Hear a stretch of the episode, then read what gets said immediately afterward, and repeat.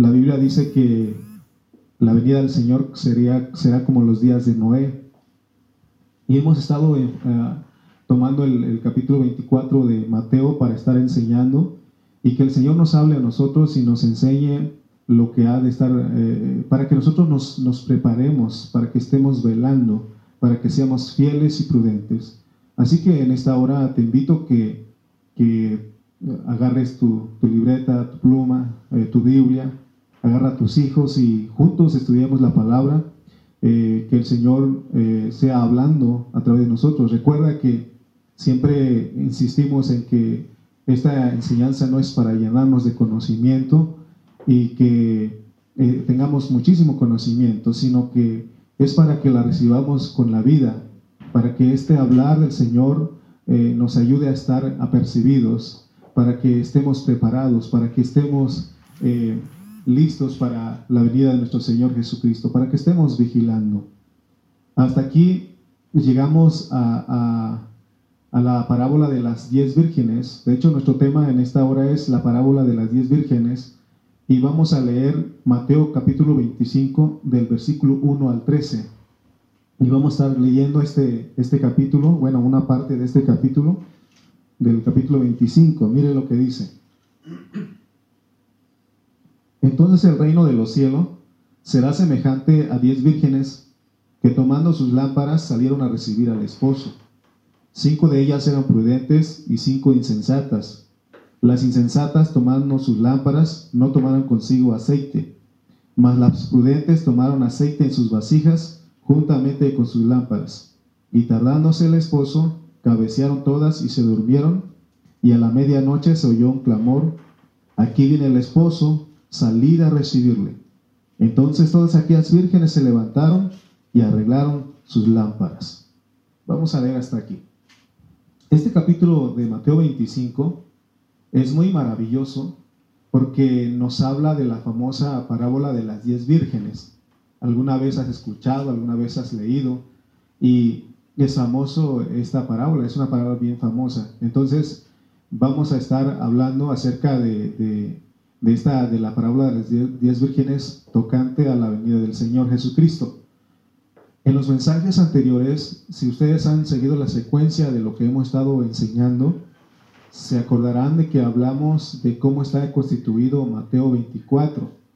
Mateo 24 está constituido, su estructura es eh, que tiene, dos secciones, ¿verdad? Una, la primera sección tiene que ver con los judíos y la segunda sección tiene que ver a la iglesia que incluye a los gentiles.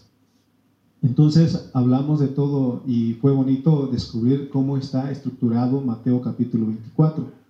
Ahora también es importante que sepamos cómo está estructurado Mateo capítulo 25 para poder entender y esto nos va a ayudar a separar los versículos y, esto nos va, porque el Señor nos habla de, estar, de velar y de, de ser fieles.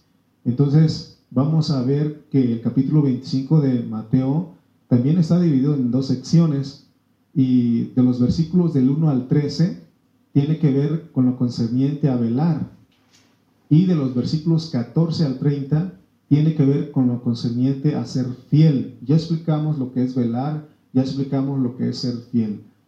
Es crucial saber que para la venida del Señor tenemos que velar y estar preparados siendo fieles y prudentes. Velar y estar preparado tiene que ver con la vida de Dios en nosotros, porque dice la Biblia que Él nos dio de su vida. Y ser fieles y prudentes tiene que ver con nuestro servicio.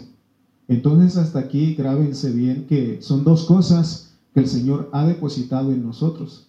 Dos cosas que el Señor ha depositado en nosotros, que es, la vida de Él en nosotros y el servicio, ¿verdad? Que son los talentos, que son los bienes que Él ha puesto en nuestras manos. Para nosotros, hermano, eh, los creyentes hasta aquí tenemos que tener claro muchas cosas. Tristemente hay creyentes que no conocen bien su salvación y espero que usted que ha estado escuchándonos por algunos años ya sepa cómo es su salvación, que usted no tiene dudas al respecto, sino que comprende y sabe cómo es su salvación. Y hemos dicho que para los creyentes eh, hay recompensa o castigo. porque ya fuimos salvos inicialmente, pero si nosotros no nos ocupamos en esa salvación, vamos a ser, vamos a ser castigados. Y si nos ocupamos en esa salvación, obviamente vamos a ser recompensados. Y habíamos dicho, hicimos la diferencia entre, entre lo que va a pasar con un, un creyente y un incrédulo. A un incrédulo se le va a juzgar y, se le va a condenar por no haber creído en el Hijo de Dios. Es lo que dice Juan capítulo 3. Por eso hemos dicho que la palabra que nos habla Mateo 24 y Mateo 25 no es para los incrédulos, sino que es para los creyentes, es para los hijos de Dios. Pero a nosotros los creyentes se nos va, a juzgar al último y, y ya sea que nos va a recompensar por haber vivido la vida de Dios y por atender el servicio, o se nos va a castigar por no haber vivido la vida de Dios y no atender al servicio. Entonces, que nos quede claro eso. Por eso la Biblia aquí habla de velar y estar preparado con la y esto tiene que ver con la vida que Dios ha puesto en nosotros y tenemos que ser fieles y prudentes. Eso tiene que ver con el servicio que Dios ha puesto en nuestras manos. Entonces, vamos a ir desarrollando y vamos a descubrir lo que Dios tiene para, eh, para nosotros en esta parábola de las diez vírgenes. Ahora, la Biblia, especialmente en el Nuevo Testamento, les asigna muchos símbolos a los creyentes. Por ejemplo, encontramos que la Biblia dice que los creyentes somos trigo, somos la buena semilla, somos la sal de la tierra, somos la luz del mundo, pero también dice que somos vírgenes y hay muchos otros símbolos. Entonces estamos tocando la parábola de las diez vírgenes y esta parábola compara a los creyentes como vírgenes. Entonces vamos a ir desarrollando eh, y vamos a entender lo que Dios nos quiere enseñar a través de esta parábola. La actitud de las vírgenes en la venida del Señor es velar. Y vamos a desmenuzar el, eh, capítulo 25 de Mateo para poder tener una interpretación correcta. El propósito del Señor con las parábolas, porque aquí encontramos la parábola de las diez vírgenes y la parábola de los talentos. El propósito del Señor con las parábolas es revelarnos un misterio. Por eso tenemos que estar atentos, porque no cualquiera puede entender esto. Entonces, que el Señor nos ayude y a poder entender que podamos ver con nuestros ojos espirituales lo que el Señor quiere para nosotros, que tengamos un oído redimido, hemos dicho eso muchas veces. Entonces, el misterio que el Señor nos quiere revelar a través de esta parábola de las diez vírgenes está relacionado con su regreso a esta tierra. Por eso leamos nuevamente Mateo 25.1. Dice, entonces el reino de los cielos será semejante a diez vírgenes que tomando sus lámparas salieron a recibir al esposo. En este versículo, en este versículo 1 de Mateo 25, encontramos varias cosas. Por, por lo menos vamos a ver cuatro o cinco cosas aquí. Primero vemos el reino de los cielos, tenemos que saber qué es el reino de los cielos. Y luego vemos el número 10 y el número 2. También vemos aquí en este versículo una lámpara y también vemos el esposo y las vírgenes. Entonces vayamos a ver eh, qué representa cada una de estas cosas para poder entender lo que está escondido en esta parábola. Entonces vamos a explicar lo primero que es el reino de los cielos. Y tenemos que hacernos esta pregunta, ¿cuál es la diferencia entre el reino de Dios y el reino de los cielos? Quiero que sepan ustedes cómo está escrito los, cómo está escrito en los evangelios. El reino de los cielos es una expresión usada exclusivamente por Mateo, mientras que los otros evangelios usan la expresión el reino de Dios. Si usted es un buen estudiante de la Biblia, usted ya, ya ha identificado esto. Pero aquí estamos para nosotros explicarles lo que significa, lo, cuál es la diferencia entre el reino de Dios y el reino de los cielos. Entonces, cuando hablamos del reino de Dios, oigan bien, cuando hablamos del reino de Dios, estamos hablando del reino de Dios en todo el universo que comprende de eternidad a eternidad. Y cuando hablamos del reino de los cielos, estamos hablando de una sección del reino de Dios. En otras palabras, el reino de Dios, el, reino de los cielos es la iglesia y, y la parte celestial del reino milenial que ha de venir. Vamos a ilustrar esto con un ejemplo para poder entender. Vamos a poner de ejemplo nuestro país, México. México comprende desde Tijuana hasta Yucatán. Pero cuando yo hablo con mi pastor, pastor Cayetano, a Washington le marco a él y le digo que le estoy hablando, que le estoy hablando desde aquí de Tultitlán. O también puedo decirle que estoy hablando de México, porque Tultitlán es México y México es Tultitlán. De la misma manera, el reino de los cielos. El reino de los cielos es el reino de Dios y el reino de Dios es el reino de los cielos. Entonces, solamente la diferencia es de que el reino de los cielos es una sección, pero es parte del reino de Dios. Entonces, que nos quede claro cuando vayamos a leer los evangelios, sepamos distinguir o sepamos a qué se refiere cada, cada expresión. Entonces vamos a ir desarrollando y ya vimos por lo menos aquí lo que es el reino de los cielos. Entonces, la Biblia dice que el reino se había acercado de acuerdo a la predicación de Juan el Bautista. En Mateo capítulo 3, versículo 2, Juan el Bautista predicó diciendo, arrepentíos, porque el reino de los cielos se ha acercado. Fue lo mismo que predicó nuestro Señor Jesús y fue lo mismo que predicaron los discípulos. También debe ser la predicación de nosotros los creyentes hoy en día. Por eso Mateo 24, 14 que leímos dice, y será predicado este Evangelio del reino a todo el mundo, para que se cierre la edad y entonces termine de llegar el reino de Dios en su manifestación que es el milenio. De ese reino estamos hablando. Cuando uno va a Apocalipsis capítulo 20, versículo 4, nos dice, y vi tronos, y se sentaron sobre ellos los que recibieron facultad de juzgar y vi las almas de los decapitados por causa del testimonio de Jesús, y vivieron y reinaron con Cristo mil años. Ese es el reino que estamos hablando. Por eso vimos el versículo 1 de Mateo 25, dice, entonces el reino de los cielos será semejante. Ahí vemos el reino de los cielos y vemos qué representa. Está hablando de la iglesia y del reino que ha de manifestarse. Amén. Entonces, ya vimos, ya comprendimos lo que es el reino de los cielos. Ahora también dijimos que estaba otra cosa. Está el número 10, porque habla de 10 vírgenes. Y el 2. Entonces tenemos aquí que 2 veces 5 forman el 10. 5 más 5 igual a 10. El número 5, ahora vamos a ver el número 5, que es 4 más 1. Y es muy significativo lo que estamos hablando. ¿Por qué no 3 eh, más 2? ¿Por qué, verdad? Este, sino que es 4 más 1. Entonces, vamos a ver la numerología en la Biblia.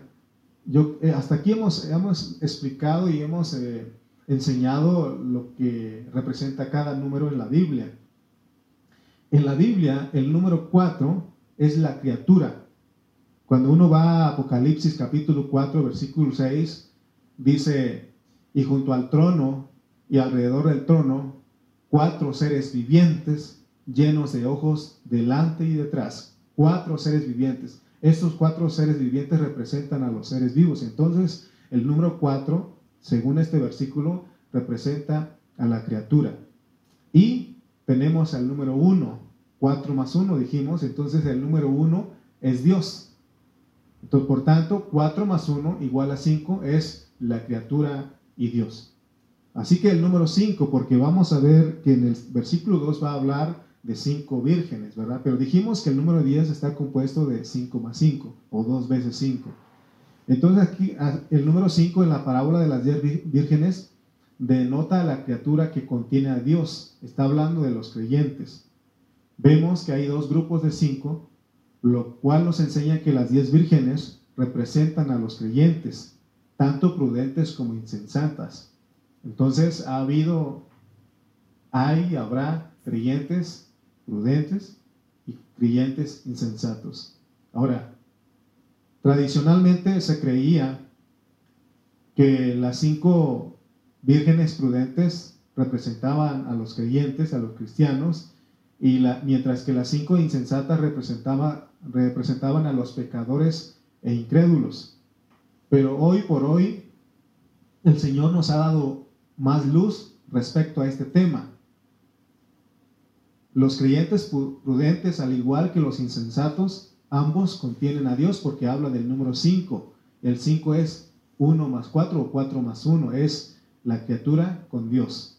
Entonces, ambos grupos, tanto los cinco vírgenes, las cinco vírgenes prudentes, como las cinco vírgenes insensatas, ambos grupos son vírgenes salvas, es decir, son creyentes, representan a los cristianos. Ahora, ¿se acuerdan que hablamos de lo que representa, lo que significa el número 2? Ya dijimos que los, el número 10 representan a las vírgenes y, son creyentes, son prudentes, insensatas, pero pero son creyentes. Entonces aquí vamos a ver qué representa el número 2, porque hablamos de que 10 y 2. El número 2 representa a los creyentes, los cuales vivirán hasta la venida del Señor. ¿Se acuerdan que leímos Mateo 24 en el 40 y el 41? Leímos, entonces estarán dos en el campo, el uno será tomado y el otro será dejado. Dos mujeres estarán moliendo en un molino, la una será tomada y la otra será dejada. Aquí tenemos al 2. Entonces, ya dijimos que el número 2 representa qué? A todos los creyentes, los cuales vivirán hasta la venida del Señor. Mientras que el número 10 representa a la mayoría de los creyentes, los cuales habrán muerto antes de la venida del Señor. Por eso aquí habla, en el Mateo 25.1 habla de, las 10 vírgenes. Entonces, tenemos 2 más 10 igual a 12. El número 12 dijimos sirve para, para presentar algo completo. También dijimos que significa autoridad completa o pueblo completo. Esta es la razón por la cual hay 12 patriarcas, 12 tribus, 12 apóstoles. Amén. Entonces, comprendimos hasta aquí lo que significa el número 10 y el número 2. Amén. Tenemos eso. ¿Se acuerdan que mencioné las cosas? Aquí tenemos el número 10 y el número 2. Ya aprendimos otra cosa aquí en este versículo 1. También este versículo 1 de Mateo 25 habla de otra cosa, habla de la lámpara.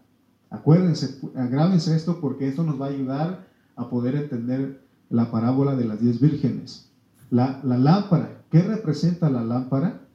¿Qué representa la lámpara? Si nosotros leemos Proverbios 20, 27, nos dice esto. Lámpara de Jehová es el espíritu del hombre. Es lo que dice Proverbios 20, 27. Lámpara de Jehová es el espíritu del hombre. De acuerdo a este versículo, el espíritu del hombre es para Dios una lámpara. Amén.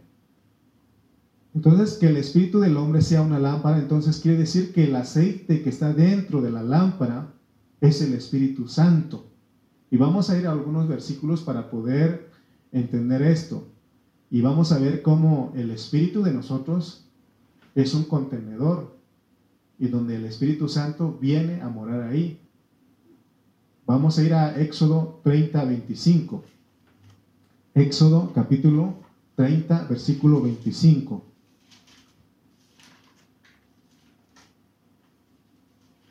Dice Éxodo 30, 25 y harás de ello el aceite de la santa unción, superior ungüento. Según el arte del perfumador, será el aceite de la santa unción.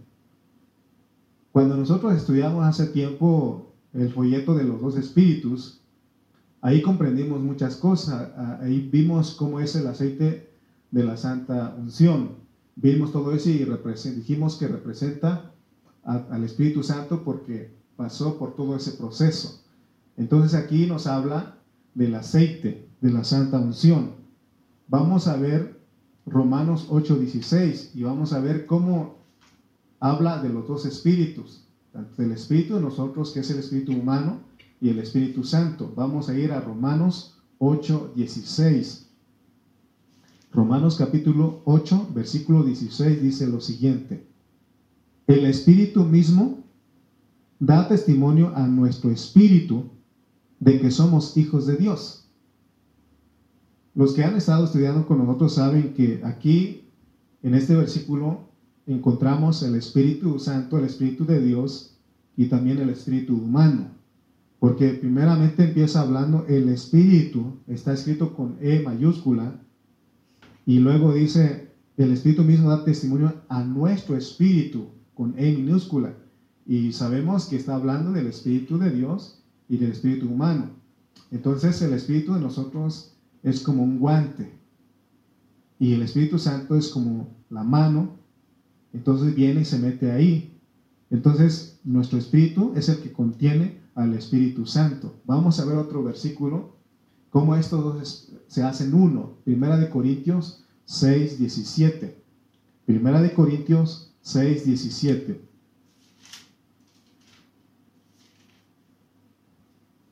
Dice Primera de Corintios 6, 17. Pero el que se une al Señor, un espíritu es con él. Pero el que se une al Señor, un espíritu es con él. Entonces vemos aquí que el Espíritu Santo está dentro de nuestro espíritu, pero en esta parábola nos dice que la lámpara es nuestro espíritu humano y el aceite que se le pone a la lámpara es el Espíritu Santo. Amén. ¿Nos quedó claro ahí? Queremos ver, conocer qué representan cada una de estas cosas para poder entender los demás versículos. Ahora, aparte de la lámpara, vamos a regresar a Mateo 25. Mateo capítulo 25, versículo 1, donde empezamos, y vamos a ver otra cosa. Vemos otras cosas que nos habla este versículo.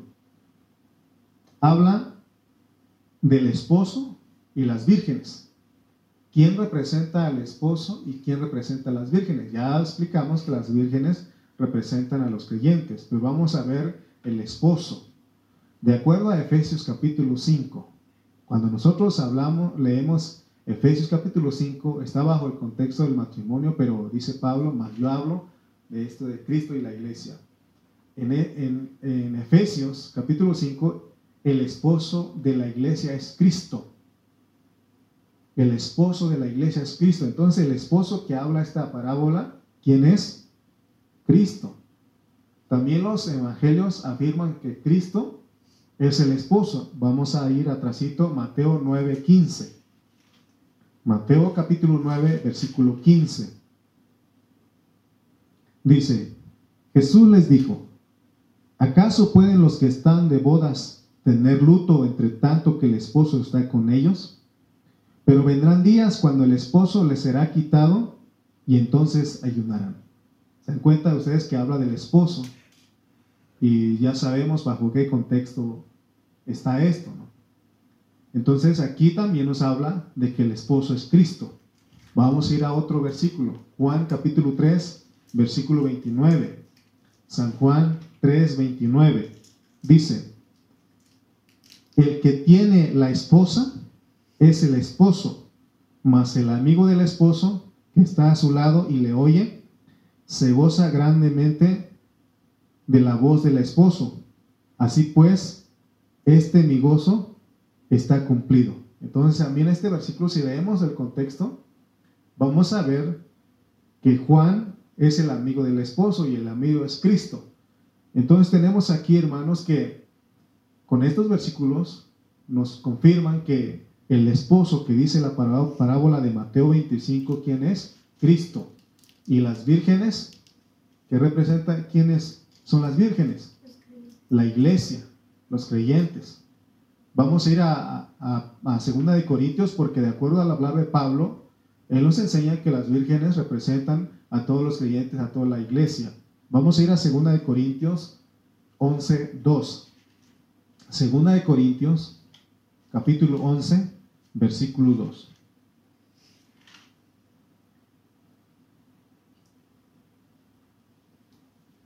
Vamos a ir a 2 de Corintios 11, 2. Dice 2 de Corintios 11, 2. Porque os celo con celo de Dios, pues os he desposado con un solo esposo, para presentaros como una virgen pura a Cristo. Porque os celo con celo de Dios, pues os he desposado con un solo esposo, para presentaros como una virgen pura a Cristo. Entonces este versículo de una vez nos dice que eh, este, los creyentes, la iglesia, son las vírgenes y de una vez dice que el esposo es Cristo. Entonces, hermano, tenemos, ya entendimos estas cosas. Y vamos a ir desarrollando porque Mateo 25.1, nuevamente, estamos ahí porque queremos que nos quede claro. Habla del reino, porque el reino de los cielos será semejante. El reino de los cielos ha, ha estado acercándose cada día más y más hasta que lleguemos a la consumación que es el milenio. Ese reino, este reino que habla Mateo 25, dice que su semejanza es la iglesia, las vírgenes, que tomando sus lámparas, o sea, el espíritu de los creyentes, que contiene a Dios, que es el Espíritu Santo, el aceite, en la venida del esposo, Cristo, salieron a recibir al esposo, es lo que está diciendo ahí en el versículo 1. Dicho en otras palabras, en otras palabras, los creyentes resucitan del polvo de la tierra para recibir al esposo. Amén. Entonces nuestro deseo en esta tarde es que alcancemos a ver que las diez vírgenes representan a los creyentes que resucitarán, que salen de su sepulcro, que son resucitados en la venida del Señor. Más adelante vamos a explicar con más detalle lo que será la resurrección. Pero lo que hemos hecho hasta aquí, hasta este punto, es interpretar hermenéuticamente Mateo 25.1. Es decir, dejando que la Biblia interprete la Biblia.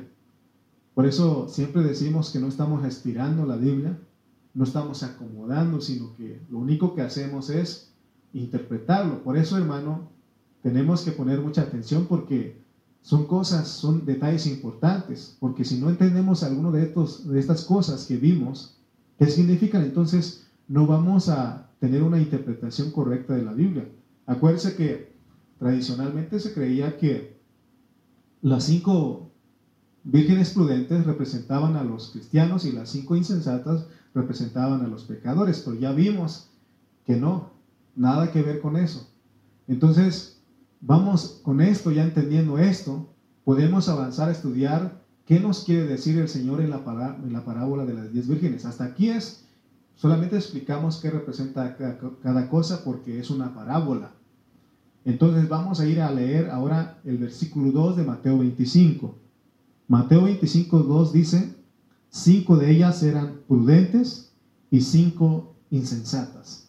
Cinco de ellas eran prudentes y cinco insensatas. Recuerden que las vírgenes representan a los cristianos. Entonces, dijimos que 10 representa a la mayoría de los creyentes que ya habrán muerto antes de la, antes de la venida del Señor. Entonces vemos el número 10 aquí. Entonces, la otra vez dijimos que en toda la historia ah, hubo creyentes vencedores, pero también hubo creyentes derrotados de acuerdo a esta parábola, porque dice que cinco prudentes y cinco insensatas. Entonces aquí vemos el número 5. Dijimos que el número 5 es 4 más 1. 4 más 1. El número 5 en la Biblia es el, representa la, es el número de la responsabilidad. Y eso lo vemos en el Antiguo Testamento. También algunos creyentes, algunos estudiosos de la Biblia lo identifican como el número de la gracia y ambas comparaciones son correctas. Dijimos nosotros hace un momento que el número 4, que es la criatura, necesita que se le agregue el 1, que es Dios, 4 más 1, para que pueda llevar responsabilidad en el testimonio de Dios. El número 4 por sí solo, que es el hombre, la criatura por sí solo no puede dar el testimonio, necesita el número 1 y con, de esa manera puede alumbrar por medio de la lámpara, puede alumbrar la luz de Dios, puede alumbrar la vida de Dios. Entonces, podemos decir aquí que el hombre sin Dios no es capaz de poder, no, no es capaz de hacer nada. No puede hacer nada sin Dios. Por tanto, el número agregado al 4, que es el 1, es la gracia de Dios. Ahora, no significa que el hombre no puede hacer las cosas, sí puede tratar de hacer muchas cosas por su cuenta, pero necesita a Dios como su gracia para que le sea reconocido por Dios. Amén. Recuerden que hemos usado otros versículos que dicen que aún nuestras mejores obras son como trapos de inmundicia.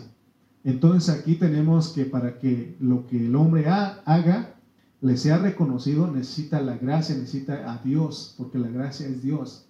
La gracia es, tiene que ser en el 4, por eso dijimos que 4 más 1 es igual a 5. Entonces tiene la responsabilidad de darle el testimonio de Dios, se puede, puede alumbrar, puede ser luz, puede exhibir la vida de Dios en otras palabras.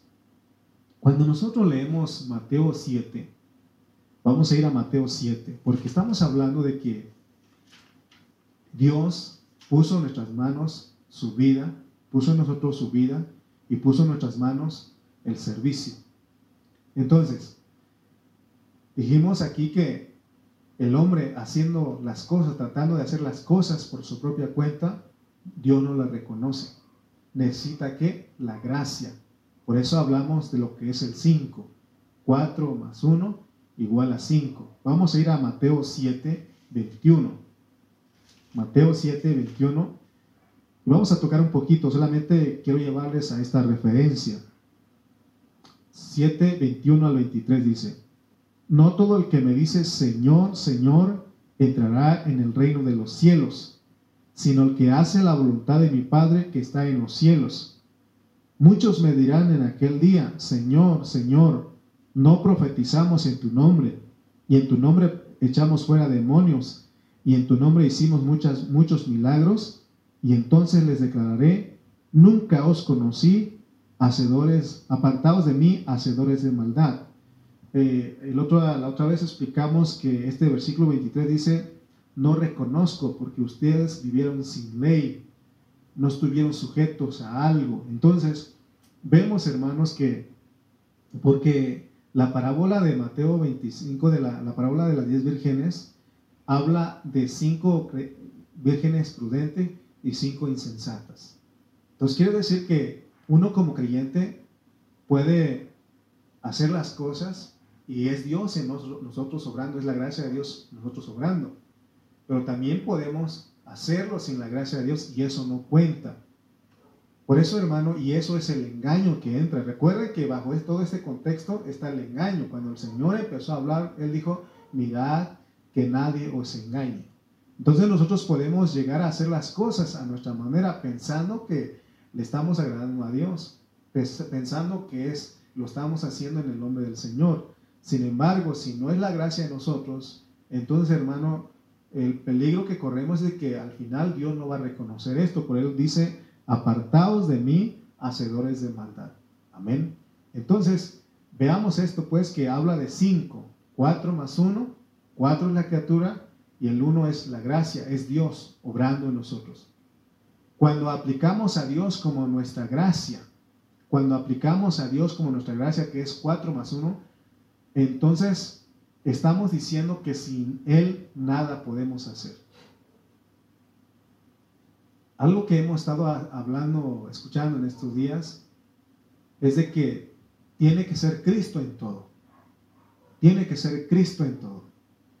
Me acuerdo de, un, un, pastor que él contaba su historia, que cuando, que cuando había problemas en la congregación, iban los hermanos con él y le decían, oiga pastor, fíjese que así está el problema, así está la situación. Y entonces el pastor le decía, vamos a ir a la, a la Biblia para que sea Cristo el que nos diga qué debemos de hacer. Y algunos hermanos se molestaban y le decían, oiga pastor, entonces usted para todo quiere la Biblia y quiere a Cristo. Entonces el pastor dice, entonces ¿Qué libro quieres que, que tome? Entonces, ¿en nombre de quién vamos a hacer las cosas? Entonces, esto nos ayuda a nosotros a entender, hermano, que en todo debe ser Cristo, debe ser la gracia de Dios, de Dios en nosotros. Entonces, ahí estamos reconociendo que sin Él nada podemos hacer. ¿Se dan cuenta cómo funciona el número 5? El número 5 es 4 más 1. es cuando nosotros aplicamos a Dios como nuestra gracia. Y ahí estamos diciendo que sin Él nada podemos hacer. El Señor Jesús lo dijo. Vamos a leer San Juan 15, 5. San Juan 15, 5 dice, Él dijo estas palabras. San Juan capítulo 15, versículo 5. Vamos a leer estos versículos para ir cerrando con nuestro estudio del, del día de hoy. San Juan 15, 5 dice, yo soy la vid, vosotros los pámpanos. El que permanece en mí y yo en él, este lleva mucho fruto, porque separados de mí, nada podéis hacer. Que nosotros en esta hora podamos llevar este pensamiento, que sin Cristo nada podemos hacer. Por eso Cristo tiene que ser en todo, Cristo en todo. A veces me dicen a mí, hermano, esto está bien rico. Y yo les digo, pero Cristo está más sabroso. Cristo está más rico porque Cristo debe ser en todo. Cristo debe ser en todo. Me acuerdo en aquellos tiempos que algunos venían a mí y me decían, pues esto y esto y este problema y aquí, y yo siempre mi respuesta era, descanse en Cristo, descansemos en Cristo.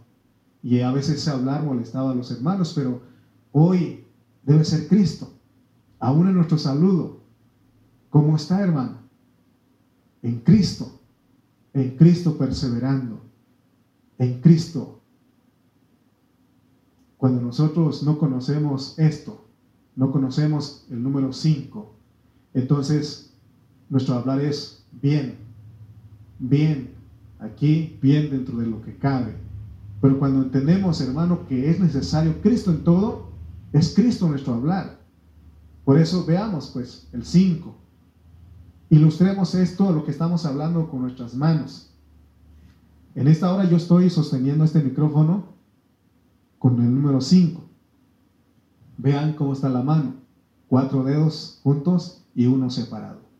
Sin este dedo, sin mi pulgar, sin el pulgar, yo no podía sostener este micrófono, no podía sostener las cosas.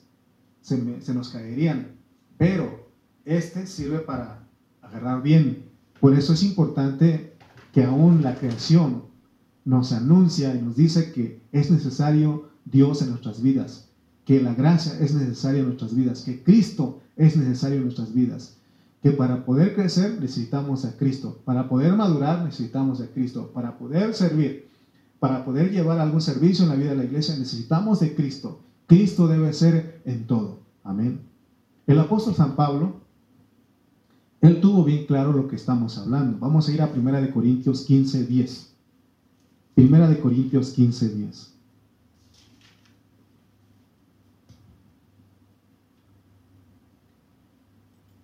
Primera de Corintios 15, 10. ¿Lo tienen? Vamos a leer pues. Pero por la gracia de Dios soy lo que soy. Y su gracia no ha sido en vano para conmigo.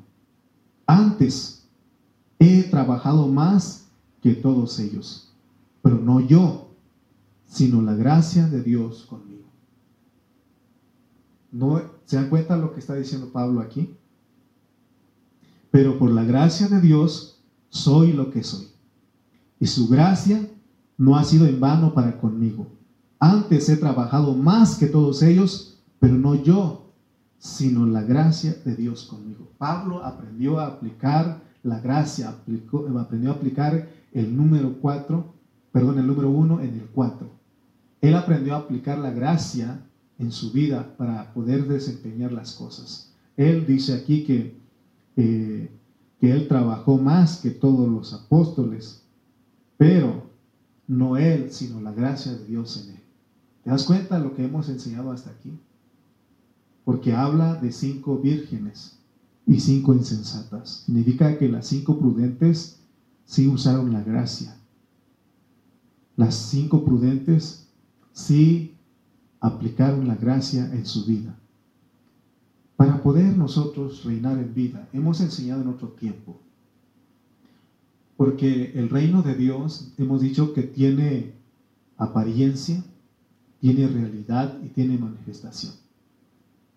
En ese tiempo, en esta edad, en esta edad, hermanos, nosotros podemos reinar en vida. Podemos vivir la realidad de la vida. Pero ¿cómo podemos hacerlo?